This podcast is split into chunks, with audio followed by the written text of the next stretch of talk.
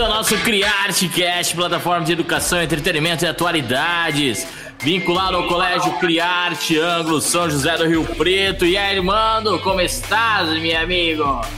E aí, gente, bom dia, boa tarde, boa noite, meus queridos. Mais um podcast do Colégio Criarte.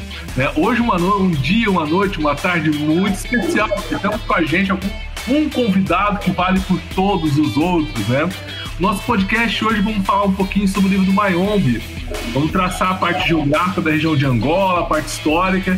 E o nosso querido, maravilhoso, professor Lion vai falar da parte do texto, do livro em si.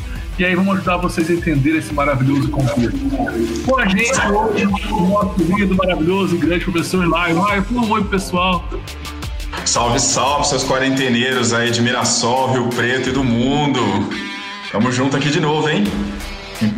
É, quarenteneiros, é um bom, uma classificação. Junto com a gente também tem o senhor Anderson Baré, que é tudo nesse podcast. Fala aí, Anderson. E aí, pessoal, quarenteneiros foi verdade, né? Já estamos há mais de 100 dias isolados E também, como sempre, falando com vocês, e às vezes de ligar o microfone, vocês estão modo de história, seja muito E vamos começar o podcast com o Baré, falando aí a parte geográfica da região de Angola. Vai lá, Baré. E aí, pessoal, tudo bem? Hoje nós vamos falar sobre o livro Mayombe, né? Que é um livro que vai cair no nosso vestibular da USP, né?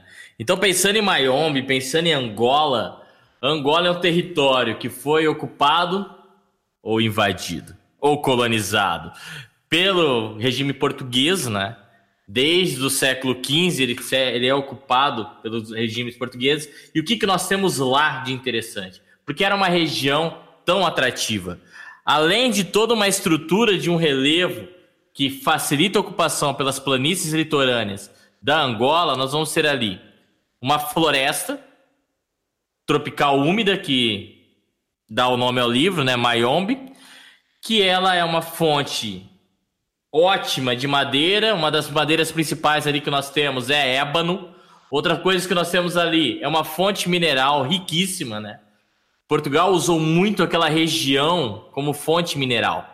Quais minérios temos ali? Além do ouro, cobre, nós temos hoje um minério importantíssimo que é o petróleo.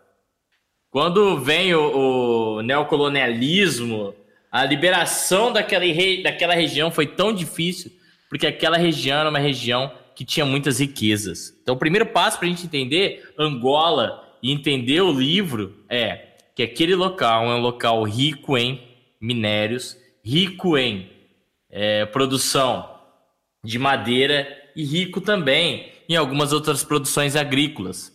Hoje, ele está mais voltado na agricultura de subsistência devido ao seu a sua pobreza que que assola tanto ali, né, a Angola. Mas uma coisa interessante se pensar é como o livro ele fala muito da região de Mayombe, é interessante se pensar que Mayombe é uma floresta tropical úmida assim como a nossa floresta amazônica. E as duas, eu achei muito interessante uma entrevista do autor do livro, que ele fala do passado. Pepela ele fala que no passado, antes da deriva continental, quando nós víamos um continente só chamado Pangeia, e depois, né, como Godawana, a separação, ele fala que África e Brasil estavam ligados. Ok, isso nós sabemos. Mas ele fala que a floresta amazônica e a floresta de Mayombe é uma extensão uma da outra. Então, para a gente entender um pouco desse contexto de Mayombe, entender toda essa estrutura, é legal você entender, você que está nos ouvindo, que a estrutura vegetal da floresta de Mayombe é a mesma estrutura vegetal da floresta da Amazônia. Então, nós já temos uma coisa interessante. Segunda coisa interessante, a Amazônia chove muito, Mayombe também. Mayombe chove uma vez por dia, pelo menos. Tanto que Mayombe é considerado um local de muitos perigos devido às chuvas. Então, para falar sobre isso, é esse ensejo que eu tinha que falar. E outro ensejo que eu tenho que falar, Mayombe, além de ser uma floresta tropical, úmida, que chove muito, é uma floresta também que tem um relevo diversificado, ele tem muita montanha e altas altitudes nessa, nessa Floresta que ocupa o quê? Ocupa Angola, República do Congo, Congo em si, ela ocupa também Zâmbia, ela ocupa uma vasta região da África Ocidental, com uma grande porção de florestas, uma grande porção de riquezas, como eu já disse, madeireiras, grande porção de riquezas minerais, e hoje é uma região muito explorada e desejada por todos, né? Ok, Armando? Sensacional, senhor Barel. O Lion vai fazer uma colocaçãozinha aí. Então, aproveitando até o ensejo aí da, da fala do Baré, que trouxe algumas características importantes aí a respeito da floresta, né? Uma floresta tropical, úmida, uma mata fechada, com grande diversidade, biodiversidade, né? E tudo mais, e tudo, tudo isso foi bastante explorado pelos portugueses. É, a floresta, além de dar título à obra, além de ser o espaço da narrativa, ela é quase que um personagem. Inclusive, a maneira com que ela é descrita no livro é uma maneira personificada. Ela tem características até mesmo humanas ali na maneira com que ela vai sendo descrita. E existe uma, uma metáfora muito bonita nesse livro envolvendo a floresta, que ela é como se fosse um útero materno. Ou seja, ela protege o grupo de guerrilheiros ali, que são os personagens mais importantes dentro dessa história. Ela protege, ela oferece comida quando é necessário, ela ajuda inclusive implicitamente, mas ela ajuda até mesmo nas estratégias ali de proteção desse grupo de guerrilheiros. Então, entender sobre a floresta é entender também sobre os aspectos literários. E é muito interessante isso, né? Quando a gente se debruça sobre um livro, a gente não está tratando simplesmente de literatura, a gente está tratando de história, de geografia, de ciência, de arte no geral, é, enfim, de diversas áreas do conhecimento, né? Contanto que aqui a gente está conversando entre três professores que lecionam disciplinas diferentes, a gente está conseguindo cruzar todos esses conhecimentos nessa obra. Isso é muito bacana. Isso é muito significativo. Lá é uma fala que hum. você fala sobre o útero. É interessante que o autor ele fala das castanhas que caíam, das nozes que caíam, né? De toda essa, essa ramificação de sementes que eles comiam. E o interessante é você lembrar, se a gente fizer um paralelo com a nossa floresta amazônica, nós podemos falar que na floresta amazônica temos castanha do Pará, temos mata dos cocais próximo, né? Que são coquinhos que eles comiam e também são as castanhas que eles comiam. É sensacional você pensar nessa é nessa amplitude né, de Mayombe com o livro e a floresta sendo o útero deles, né? Eu achei muito isso sensacional é isso aí também. E a gente pode aproveitar e fazer um gancho para uma reflexão muito maior, que tem a ver com sustentabilidade, entendeu? A floresta, ela é quem oferece, quem apoia esses guerrilheiros. É a, a floresta é quem protege esses guerrilheiros, entendeu? Porque a floresta é quem protege o ser humano. Nós somos fruto da floresta. A gente depende da natureza em si, né? Utilizando a floresta como uma representação aí da natureza. Então, se a gente levar para um assunto, por exemplo, envolvendo as questões de meio ambiente, de defesa do meio ambiente, de sustentabilidade, a gente vai enxergar esses ecos nessa obra. Inclusive, é uma coisa que eu falo para os meus alunos também: olha, a hora que vocês estiverem construindo uma redação, por exemplo, que, que esteja falando sobre temas a respeito do meio ambiente, vocês têm um excelente repertório em Mayombe, porque a floresta é um elemento extremamente significativo, a floresta é um elemento de identidade nacional, e até aproveitando né, o que você disse sobre sobre a semelhança entre a floresta Mayombe e a nossa floresta amazônica, a gente muitas vezes se esquece desse símbolo nacional. Se a gente fizer esse resgate de identidade, né, da exuberância das nossas florestas, da nossa natureza, quem sabe a gente vai ter um olhar mais protetor, um olhar mais sustentável. Isso é bem legal. Sensacional. Você vê como que uh, as matérias se interagem, né? O pessoal começa a achar sempre que história não conversa com geografia, que não... tudo se encaixa, né? Todas as matérias elas, elas se correlacionam. Às vezes a gente não enxerga muito, por exemplo, às vezes uma exatas dentro de humanas, mas elas se relacionam sempre. E a minha parte vai ser uma parte meio voltada à história, né? Vai, vou tentar traçar ali para vocês entenderem como aconteceu aquela guerra, o autor do livro participou né? Que teve uma participação fundamental dentro da, do combate. E é interessante que eu vou falar. Quando eu comecei a estudar o Angola para poder fazer o trabalho do Mayombe, já fiz esse trabalho em outros, em outros momentos. É, eu buscando na, na, minha, na, minha, história também, eu encontrei um, uma parcela de, de ação da minha família dentro do, da descolonização da África. O meu pai era português, né? E meu pai foi convocado durante o período de descolonização. Ele estava no serviço de, militar obrigatório em Portugal para ir cumprir é, o seu serviço na descolonização, na guerra de descolonização. E ele foi convocado para Angola. E meu pai passou lá em Angola um mês e ele desistiu da guerra, ele abandonou a guerra porque ele não concordava com a ação portuguesa. Né? Ele veio embora para o Brasil, ficou um tempo, até com um período que não podia nem pisar em Portugal, porque ele abandonou a, o trabalho militar dele, teve que responder para alguns problemas depois.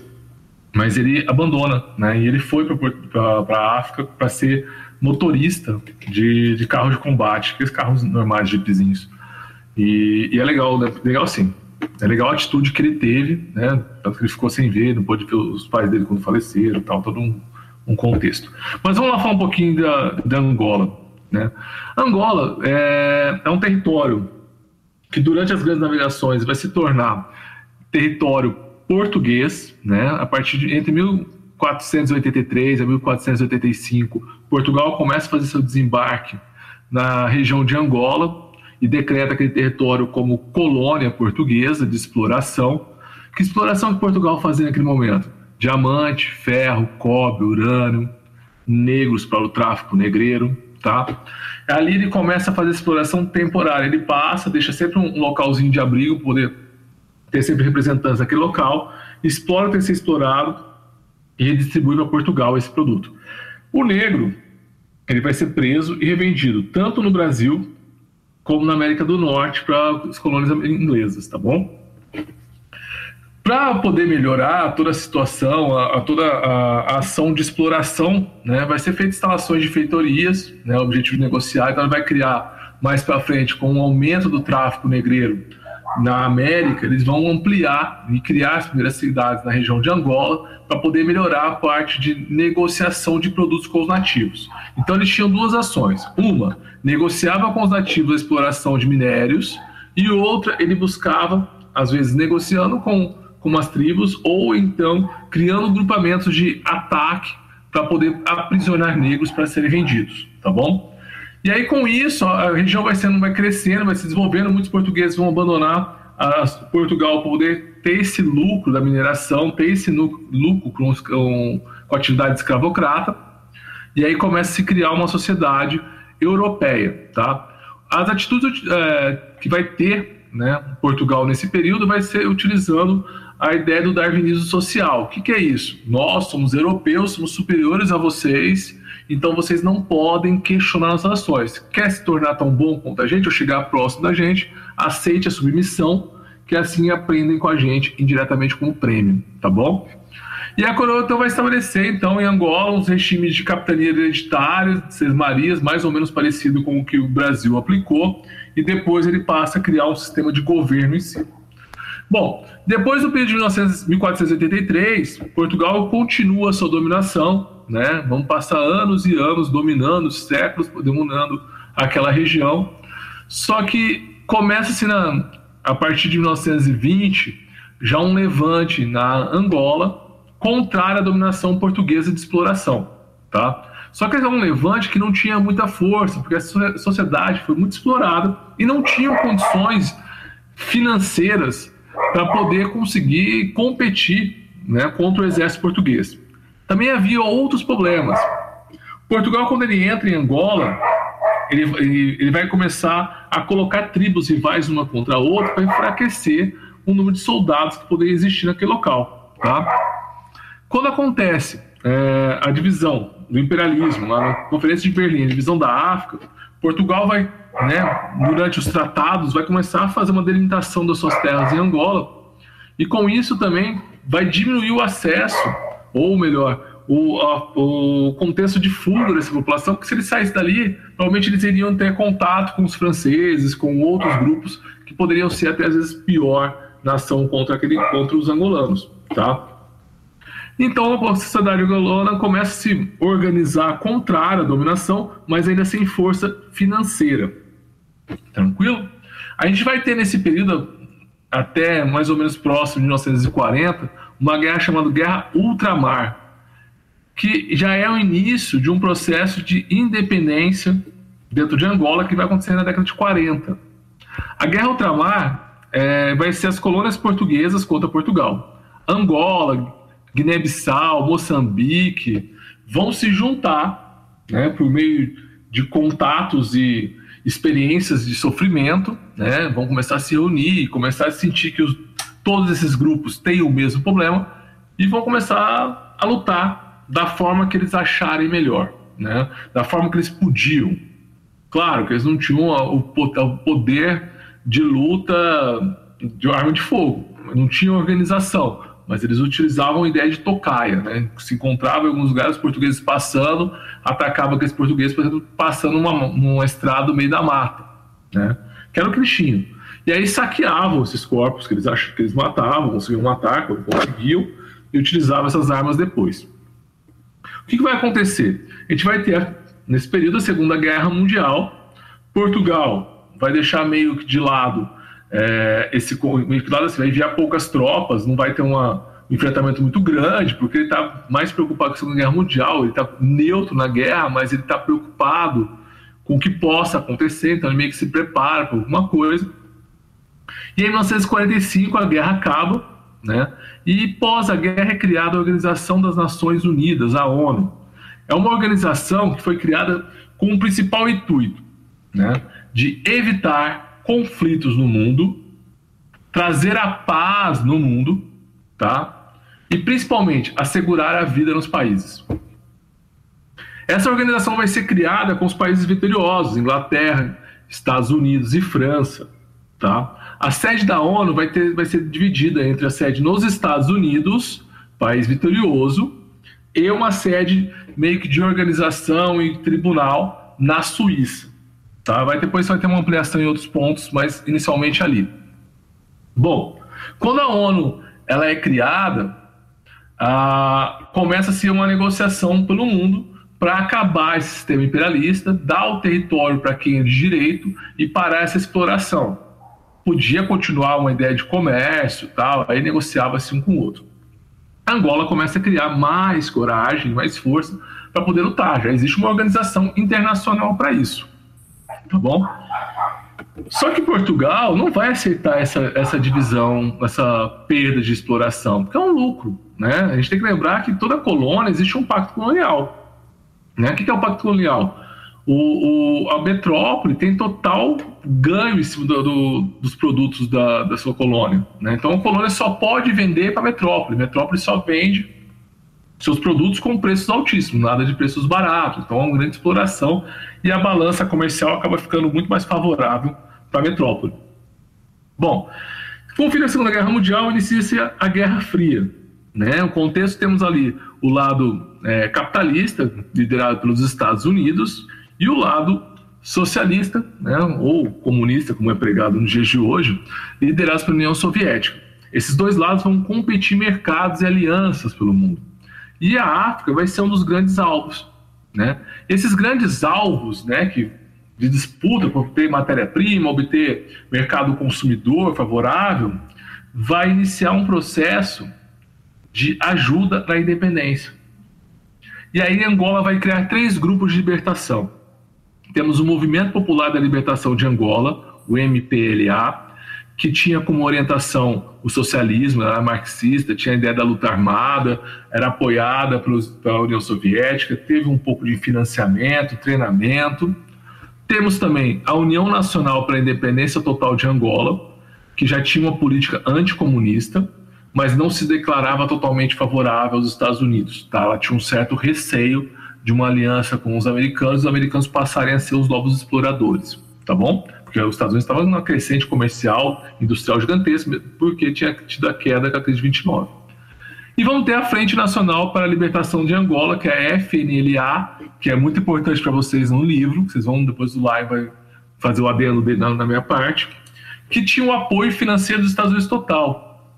Esse grupo, ele tinha como, como grande vantagem o seguinte, os Estados Unidos mandou generais, estrategistas, né? mandou armas, mandou dinheiro, falou o seguinte, meu querido, o que você precisar para se libertar de Portugal está aqui. Só que meu nome não vai estar tá aparecendo com vocês, não vai aparecer bandeira minha. Estou aqui te financiando. Tá bom? Porque eu não quero ter problema com Portugal.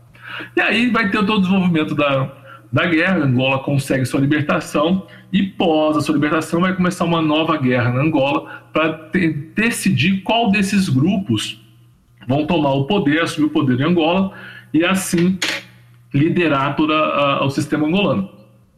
Que é o grande problema que traz até os dias de hoje uma grande é, fragilidade econômica e política, tá bom? Os grupos não conseguem se acertar. Por quê? Porque esses grupos são de regiões diferentes da Angola, são de tribos rivais, eles acabam tendo grandes e grandes conflitos. Eu não vou entrar muito no contexto, vou deixar muito para o Lion falar, que o Lion vai falar muito da guerra, e aí eu deixo muito mais para ele, eu vou fazer adendos durante a fala dele. Fala lá, algum adendozinho? Claro, claro. Bom, tem muita informação bacana aí. Não tem como a gente não fazer uma análise dessa obra se a gente não passar pela questão do contexto histórico, entendeu? Ela é fundamental. Aliás, a gente tem que entender o Mayombe como uma mistura de textos. A gente tem aqui um relato de guerra, ok? Então, de certa forma, a gente tem também muito da experiência do Pepetela é, em relação ao envolvimento dele com o MPLA, com, com o envolvimento dele com a guerrilha, né, pela guerra de libertação, com, com, a guerra de libertação de Angola. Então existe a experiência pessoal aí do, do autor também, ok? Só que também existe a ficção. A gente entende que essas personagens ficcionais, que essas é, fictícias, que essas situações fictícias, elas é, tenham sido inspiradas em situações reais que o próprio autor passou quando ele estava ali, né? é, em meio à guerra, ali na luta, na guerrilha, na floresta, enfim, na frente de combate ali contra os Tugas, que é como os portugueses são chamados aqui na obra. É uma informação importante, o Pepetela, na verdade, é um codinome, o nome dele mesmo é um nome longo, Arthur Carlos Maurício Pestana dos Santos. E Pepetela, em uma das línguas é, tribais aqui de Angola, significa pestana, né, que é um dos sobrenomes dele. E ele nasceu em Angola, ele se criou numa cidade chamada Benguela, que inclusive ele mesmo disse que é uma cidade muito multirracial, então muito provavelmente ele teve contato ali com muitas culturas diferentes, isso foi extremamente importante para a sua formação intelectual. Ele é descendente de portugueses, então ele tem também a influência da cultura europeia, isso é muito importante, a gente vai perceber isso inclusive na obra. Depois é, ele vai para Portugal, vai para a universidade, começa lá a estudar engenharia, depois vai para letras, aí ele começa a se envolver nas questões políticas, né? acaba também se debruçando muito é, sobre os, estu os estudos do marxismo, do socialismo e tudo mais mais, e aí ele acaba se envolvendo na, na guerrilha também, ali no final da década de 1960 e início da, início da década de 1970. E isso é extremamente significativo. É, e outro, outro fato importante né, que você disse aí, Armando, tem a ver com a partilha da África, por exemplo, a Conferência de Berlim, porque isso vai reverberar em um dos assuntos mais importantes da obra, que é o tribalismo. A gente tem que lembrar que essa partilha ela foi feita de uma forma é, completamente aleatória, arbitrária, levando em consideração questões administrativas, políticas, de interesse econômico dos países europeus e não necessariamente do interesse dos povos nativos da África, né? E aí a gente reforça uma informação que é muito importante. A África é um continente, mas é um continente muito diverso. Existem muitas etnias, muitas línguas, muitas culturas, visões diferentes. Na África a gente tem o negro, a gente tem o mulato, a gente tem o branco, a gente tem o muçulmano, a gente tem o católico. Então, realmente é um continente muito diverso. E quando essa partilha aconteceu lá no final do século XIX, é, ela aconteceu de uma maneira muito impositiva. Então, tribos inimigas ficaram dentro do mesmo território, enquanto tribos parceiras foram é, divididas ali, né, por essas linhas territoriais. Isso vai reverberar no tribalismo. O que é o tribalismo? É o conflito entre essas tribos. Isso é muito significativo na obra. Por quê? Existe um grupo de guerrilheiros que tem um interesse comum, que é a libertação do país, que é a libertação de Angola. Só que esse grupo de guerrilheiros, é, cada um pertence a uma etnia. Cada um tem a sua cultura, cada um tem a sua visão de mundo, e muitas vezes essas visões de mundo são muito conflitantes. E eles vão ter que vencer esses conflitos, vencer essas diferenças, vencer esse tribalismo para alcançar esse objetivo comum, que é a independência do país. Isso é muito significativo ao longo da obra. Isso também vai reverberar na polifonia do livro, ou seja, é, quase todos os integrantes aqui da guerrilha têm o seu momento de voz. Então, geralmente começa assim: eu, narrador, sou, e aí diz o nome da personagem. Né? O primeiro, por exemplo, que se apresenta é o Teoria. E isso é muito significativo, porque quando a gente reconhece a voz de cada um deles, a gente entende que cada um tem um ponto de vista diferente, que cada um tem uma experiência de vida diferente. Inclusive, queria até aproveitar o momento aqui para fazer uma leitura bem rápida, alguns segundinhos aqui, do primeiro parágrafo da fala de um dos personagens, que é o Teoria. Olá, é um Você pode ir até o final agora, que é todo seu, tá? Por favor, queria até aproveitar então, porque é muito significativo isso é, em relação ao tribalismo que eu estava falando para vocês. E o Teoria, ele faz parte da guerrilha, ele é responsável pelo registro escrito né, dos acontecimentos ali do conflito, e ele é o primeiro a falar. Então, o ponto de vista que a gente conhece logo no começo da narrativa é o ponto de vista desse personagem aqui, o Teoria. Ele diz o seguinte: Nasci na Gabela, na terra do café. Da terra recebi a cor escura de café, vinda da mãe, misturada ao branco defunto do meu pai, comerciante português. Trago em mim o inconciliável, e é este o meu motor. No universo de sim ou não, branco ou negro, eu represento talvez. Talvez é não para quem quer ouvir sim e significa sim para quem espera ouvir não. A culpa será minha se os homens exigem a pureza e recusam as combinações? Sou eu que devo tornar-me em si, em sim ou em não?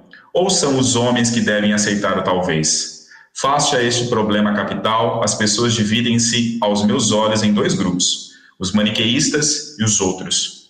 E é bom esclarecer que raros são os outros o mundo é geralmente maniqueísta.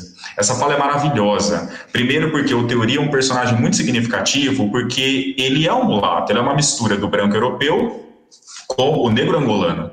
E ele não consegue se sentir aceito nem mesmo pelos europeus, mas ele também não consegue se sentir aceito pelos angolanos, pelos nativos. Então ele é o talvez. No universo de sim e de não, universo maniqueísta, ele é o talvez. E ele fala que é necessário que haja, além dos maniqueístas, os outros, aqueles que aceitam o talvez, aqueles que aceitam as combinações. Isso daqui é uma reflexão que vai além do contexto histórico, que vai além do tribalismo. Isso se reverbera nas questões de preconceito da sociedade. Como a gente tem dificuldade em aceitar aquilo que rompe com as determinadas regras sociais, com padrões sociais. Não, tem que ser dessa forma ou tem que ser daquele jeito. Se não for, eu não aceito. Então ele já começa a trazer reflexões aqui muito amplas. Né? Isso é muito interessante aqui na obra. E, e como eu falei para vocês, a polifonia ela vai colaborar muito, né, em reconhecer essas visões de mundo diferentes aqui a respeito dos personagens, e entender que é por meio da união, do enfrentamento dessas, desses pontos de vista diferentes aí, né, dessas diferenças que eles têm, que eles vão alcançar a independência do país. E outra informação interessante, aqui a gente percebe que os personagens é, são nomeados por características de personalidade. Então a gente tem, por exemplo, o Comandante Sem Medo, né, que é um dos personagens mais significativos também, é, Milagre, Mundo Novo. E, e é, esses nomes já revelam essas características que relacionadas à personalidade ou muitas vezes à etnia a qual eles pertencem certo? E aproveitando também essa questão do contexto histórico, você disse sobre a, a, Guerra Fria, né, essa polarização do mundo, a influência, por exemplo, da União Soviética em alguns grupos ali que estavam buscando a independência de Angola, né, e a influência também dos Estados Unidos em outros grupos. É, a gente pode dizer que esse é um livro, por exemplo, marxista, de certa forma, sim. Só que a gente tem que tomar muito cuidado em dizer que ele é um livro marxista e não falar que ele é um livro partidário porque isso daqui não funciona como um folhetim partidário que está idealizando o marxismo. A, a, presença do marxismo aqui, do pensamento marxista, do pensamento socialista, é uma, é uma visão muito crítica, é uma presença muito crítica. Em vários momentos aqui a gente percebe diálogos entre os personagens, onde essa visão de um mundo totalmente igualitário, né, sem essa divisão de classes e tudo mais, é muitas vezes inalcançado em alguns momentos ou ele é subestimado, ou o caminho a ser percorrido, por exemplo, não é um caminho de luta, né? As pessoas acreditam que tudo pode acontecer de uma maneira muito rápida. Então, em muitos momentos aqui, o marxismo ele é questionado, existe uma visão crítica, existe a presença constante, né? A gente tem personagens como, por exemplo, o Mundo Novo, que é um jovem que estudou na Europa, que se, debruçou, que se debruçou dentro da universidade nos estudos marxistas. A gente tem o próprio personagem Sem Medo, que teve a experiência do marxismo na Europa, mas ao mesmo tempo ele tem a experiência do marxismo na prática, né? Entende, por exemplo, que ah, muitas utopias elas não podem se concretizar na prática e tudo mais, né? Enfim, então isso é um aspecto extremamente importante, né? O questionamento que é feito, a visão crítica que é feita em relação a algumas idealizações é, do pensamento marxista. E, e, é legal que eu vejo esse livro de uma forma seguinte, eu acho que ele, ele expõe as visões, né, o capitalismo, a ideia de socialismo, e ele coloca o seguinte, que nem o Lion falou, ele, ele coloca os pontos que para o pessoal de Angola seriam negativos que poderiam ser alterados. Eles poderiam até aceitar uma entrada de um socialismo, mas teria que ser alterado muita coisa que não, na prática para eles não funcionaria, né? Eu acho que é muito a visão da, desse pensamento socialista ali no, no próprio livro. Eu é interessante ver isso.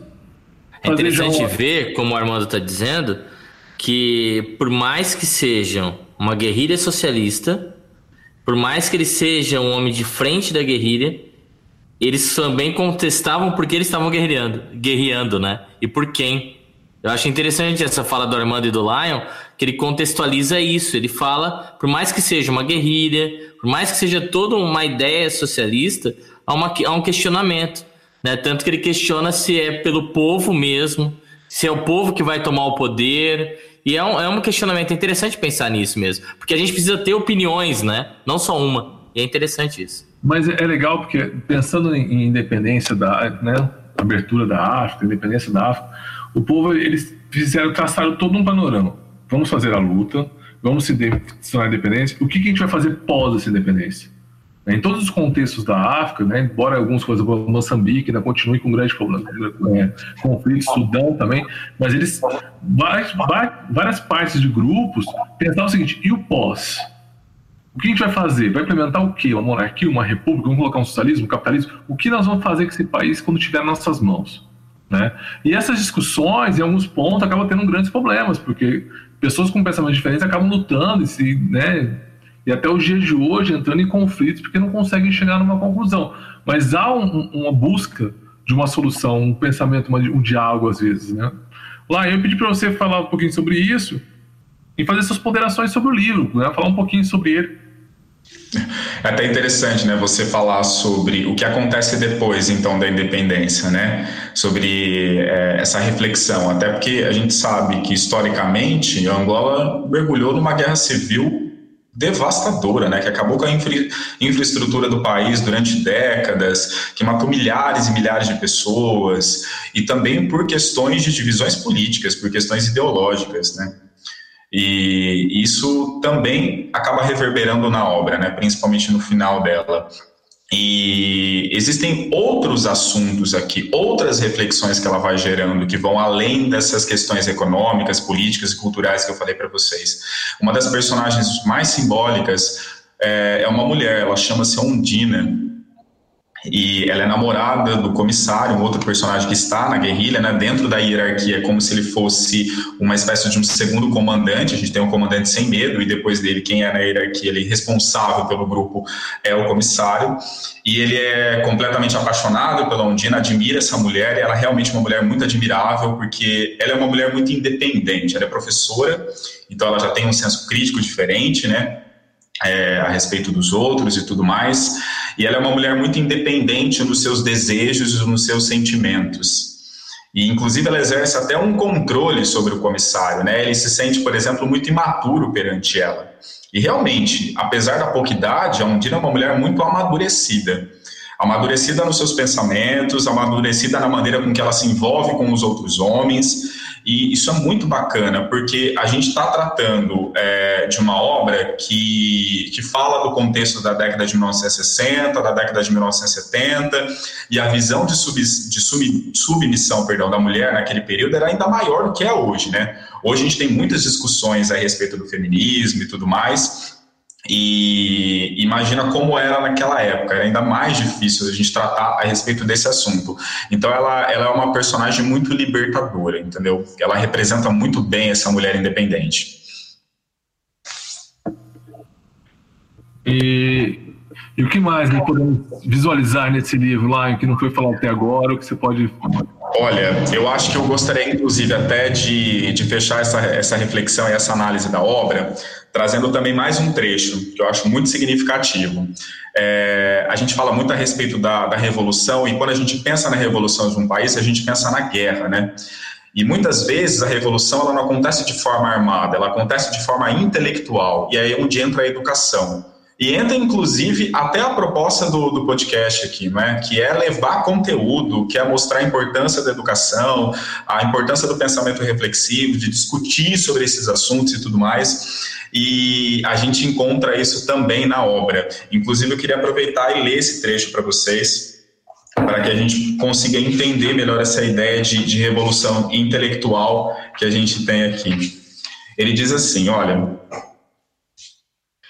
Tu lutamos, é um burro, disse sem medo. Quem não quer estudar é um burro, e por isso o comissário tem razão. Queres continuar a ser um tapado, enganado por todos. As pessoas devem estudar, pois é a única maneira de poderem pensar sobre tudo com a sua cabeça e não com a cabeça dos outros. O homem tem de saber muito, sempre mais e mais, para poder conquistar a sua liberdade, para saber julgar. Se não percebes as palavras que eu pronuncio, como podes saber se estou a falar bem ou não? Terás de perguntar a outro. Depende sempre do outro, não és livre. Por isso, toda a gente deve estudar. O objetivo principal de uma verdadeira revolução é fazer toda a gente estudar. Então é dessa forma que eu quero encerrar a minha fala aqui, dizendo que a maior revolução é realmente a educação. Que falar depois disso, né? Eu falo que você é um gênio. Eu queria chegar um dia aos pés do Lion, então vou chegar. Difícil, Galera, hein? Infelizmente chegamos ao nosso fim do nosso podcast, encerrando com essa, com essa fala do Lion. Queria pedir para o Lion dar uma última dica, se despedir. E agradecer muito a sua, a sua participação com a gente aqui hoje, que só brilhantou e enriqueceu totalmente a nós, professores, e os nossos alunos. Eu estou muito feliz de ter participado, espero que venham outros podcasts aí para a gente poder falar sobre livro. Tem muita coisa boa de literatura nacional, literatura africana. Inclusive, quero deixar uma dica: leiam Mia Couto, é um outro grande escritor, escritor moçambicano, que inclusive tem obras aí exigidas é, pelos vestibulares brasileiros e vale muito a pena, né? A gente muitas vezes, quando se debruça na literatura em, língua portuguesa, é, vê livros do Brasil ou livros de Portugal, e a gente esquece que existem países na África que falam língua portuguesa e que tem uma literatura espetacular também. Eu acho que foi essa a intenção da USP, né? De fazer um, um resgate dessa literatura africana que muitas vezes foi deixada de lado, né? Nesse pensamento meio eurocêntrico. Então vale Sim. a pena também buscar mais informações a respeito dessa, dessa literatura e Minha Couto é uma excelente porta de entrada para a literatura africana em língua portuguesa. É, meus queridos, eu queria indicar para vocês, não é de Angola, mas eu acho que sempre vale a pena dar uma assistida. Assista um filme chamado A Boa Mentira. Ele fala muito sobre essas guerras, né, pós -guerra, durante a Guerra Fria, pós-Guerra Fria de Independência, o quanto países na África né, ficaram num caos depois da dependência para poder se reestruturar e, e, o quanto países que dizem bonzinhos em ajudar algumas vezes tem sempre uma, uma ideia por trás. Vocês estão boa mentira e também diamante de sangue que vale muito a pena. Galera, muito obrigado, obrigado mesmo. Quero agradecer novamente ao professor Line por usar seu tempo. A gente sabe que durante a pandemia está tendo vários, três vezes o nosso tempo de trabalho e está sempre atento e ajudando a gente o que pode. Toda vez que eu falo com o Line, está sempre disposto. Quero agradecer. Vai ter outros. Eu queria montar um sobre grandes navegações e o Lusíadas. Vamos ver se a gente consegue. É, agradecer aos nossos ouvintes. Continuem nos ouvindo. Nós não vamos parar. A revolução educacional e a democracia educacional vai acontecer sempre com o nosso podcast. Muito obrigado a todos e até a próxima. É com você, Baré.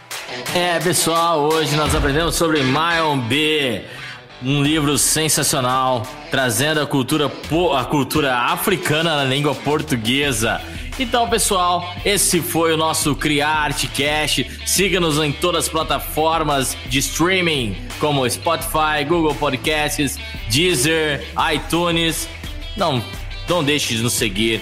Clique lá, siga, clique no sininho, veja todas as nossas atualizações. Todo o CriArtCast é lançado quartas-feiras e estamos num mês de feira de profissões. Toda sexta tem um CriArtCast novo. Abraço a todos!